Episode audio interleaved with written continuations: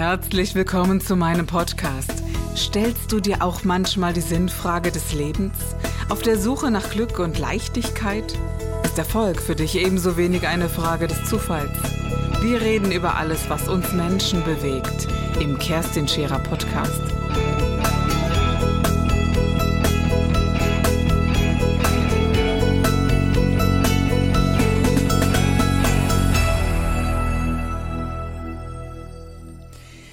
Schön, dass du heute wieder reinhörst in meinen Podcast. Und heute geht es um das Thema Selbstvertrauen in Beziehungskrisen. Ja, zwei ganz, ganz große Themen in einem tatsächlich. Und es ist nichts lehrreicher als die Beziehung zu anderen Menschen. Jedenfalls erscheint uns das so und vor allem die Paarbeziehung.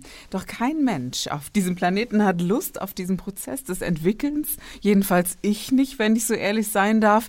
Und keiner möchte diese inneren Schmerzen erleben. Und wir wollen frei sein von Trennung, von Streit und Kampf. Doch manchmal kommt man eben nicht umhin und es stellt sich so die Frage, ja, gehen oder bleiben? Wo ist meine innere Freiheit und wo beginnt die des anderen? Was bedeutet Liebe für mich und was ist eigentlich wahre Liebe?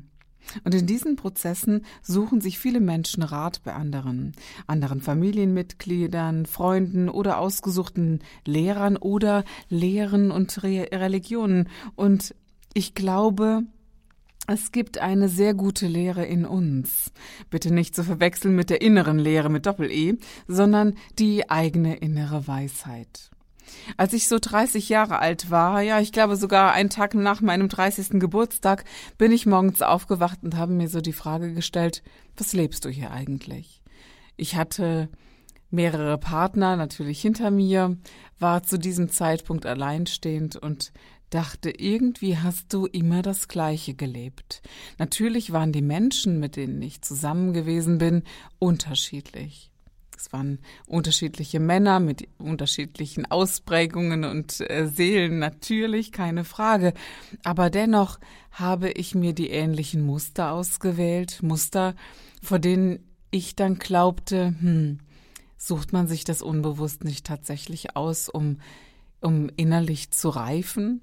Aber so weit war ich mit 30 nicht und wollte mir auch nicht diese Eigenreflexionsfrage stellen. Ja, wer bist du und warum warum suchst du genau diesen Menschen aus und wie ist das, dass genau der in dein Leben kommt? Ich dachte damals, das sei Zufall. Allerdings hatte ich auch zum gleichen Zeitpunkt eine sehr ja harte Diagnose, eine körperliche Diagnose, die mich doch hat innehalten lassen, um mir die Frage zu stellen, sag mal, was lebst du da eigentlich, Kerstin? Ist es das, was du kannst und willst? Und was ist denn wahre Liebe? Denn diese Sehnsucht habe ich sehr wohl in mir getragen. Und in diesem großen, ja, Drama, das ich damals für mich so empfunden habe, eben nicht diese Liebe gefunden zu haben, sondern eine sehr anstrengende Paarbeziehung ja beendet zu haben, stellte ich mir dann doch die Frage und die konnte ich mir dann auch nach ein paar Jahren sehr klar beantworten.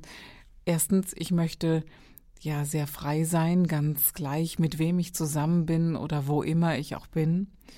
Und eines ist mir sehr klar geworden. Wenn du mit mir sprichst, werde ich dir antworten. Diesen Satz, den habe ich mir ganz persönlich gesagt. Wenn ich mit mir spreche, werde ich mir antworten. Und es wurde eine ganz neue Affirmation, wenn du mit mir sprichst, werde ich dir antworten.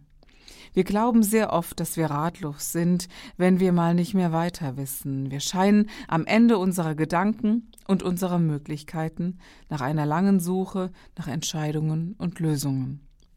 Wie oft ist es so, dass wir uns immer wieder im Kreis drehen und immer wieder die gleichen Gedanken haben, immer wieder die gleichen Ideen, wie wir etwas wandeln, ändern können. Wir werden nachts wach und das Gedankenkarussell geht oder wir überlegen tagsüber, besprechen uns mit anderen. Aber irgendwie kommen wir manchmal an einen Punkt, wo alles schon mal durchdacht war, wo alles schon mal besprochen war wo es so aussichtslos erscheint oder lösungslos. Und für mich beginnt da etwas ganz Entscheidendes. Ab diesem Punkt, wenn wir nicht mehr weiter wissen, können wir nur noch eins. Wir können nur noch fühlen. Und das, das Fühlen scheint also ein Beginn nach dem Ende der Ratlosigkeit. Das Fühlen beginnt und es scheint eine Art ja Hoffnung im Fühlen zu geben, in dem, was man nicht sieht, was man nicht greifen kann. Und man kann sich nur auf einen einzigen Menschen berufen, auf sich selbst. Viele Menschen glauben nur, was sie sehen. Doch alles, was ich sehe, alles, was wissenschaftlich begründet ist, ist schon einmal durch den Kopf eines anderen Menschen gegangen. Genau wie meine Worte jetzt. Sie entspringen aus meinen Erfahrungen, meinem Wissen, meinen Ideen.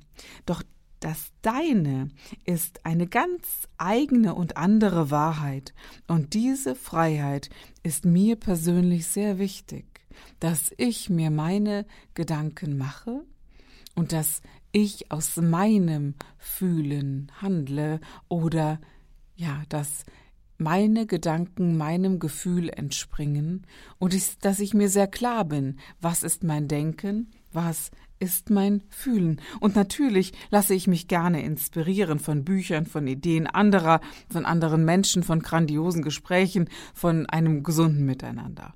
Doch aus meinem Fühlen entspringt jener Bezug zu meinen Gedanken, die gepaart mit meiner Erfahrung meinen ganz eigenen Sinn ergeben. Und so ist das auch bei dir. Immer dann, wenn ich achtsam praktiziere, und im Hier und Jetzt in tiefer Meditation bin, ist es so, als würde ich mit einer Lupe in mich hineinschauen. Ich sehe hell und klar in mich hinein und weiß Bescheid. Ich frage mich schon, was das was das ist, wenn ich von meiner eigenen Wahrheit spreche. Ist es nur meine innere Gefühlswelt oder die eigenen Hormone, die mich steuern? Und ist das vielleicht sehr unterschiedlich? Mal an dem einen Tag so und an dem anderen Tag so? Bin ich wirklich klar oder bin ich gesteuert? aus meiner Ausschüttung im Gehirn? Oder ist es gar jener egoistische Anteil in mir, der zwar nach mehr wohl strebt, aber, aber mir vielleicht doch am Ende schaden wird. Und genau hier, diesem Vertrauen in mein eigenes Fühlen, mein eigenes Denken, genau hier entsteht Selbstvertrauen. Am Ende aller Gedanken, am Ende aller Gedanken, allen Handels, allem Tun beginnt das Vertrauen in mich und in meine Gefühle. Und da gibt es ihn, den eigenen heiligen Raum in mir, in dem ich einfach sein darf. Das ist das, wovon ich so ganz oft spreche. Betrete den eigenen heiligen Raum in dir, in dem du einfach sein kannst. Ich glaube, Pierre Stutz hat diesen Satz einmal als Buch verfasst und wenn man mich so fragt, wie lerne ich Selbstvertrauen, so ist das für mich sehr klar. Ein trainierter Geist ist ein klarer Geist, der in der Lage ist, wertneutral zu empfinden, so als würde man mit dem Kopf fühlen und mit dem Herzen denken.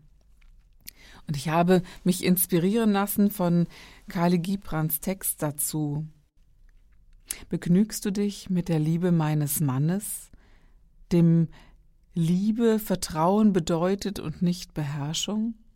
Genügt dir die Zuwendung eines Herzens, das liebt, ohne sich zu unterwerfen, und das brennt, ohne sich zu verzehren? Kannst du Gefallen finden an der Liebe einer Seele, die vor dem Sturm zittert, aber nicht zerbricht, und die dem Orkan rebelliert, aber sich nicht entwurzeln lässt? Ich wünsche dir jedenfalls heute, dass du Selbstvertrauen hast, und dass du noch viel mehr entwickeln kannst, dass du genau weißt, woran du mit dir bist. Und ich bin mir ziemlich sicher, dann bist du auch ganz gewiss, womit du oder woran du mit anderen bist.